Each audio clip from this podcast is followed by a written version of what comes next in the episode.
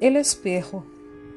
Yo de niño temía que el espejo me mostrara otra cara o una ciega máscara impersonal que ocultaría algo sin duda atroz.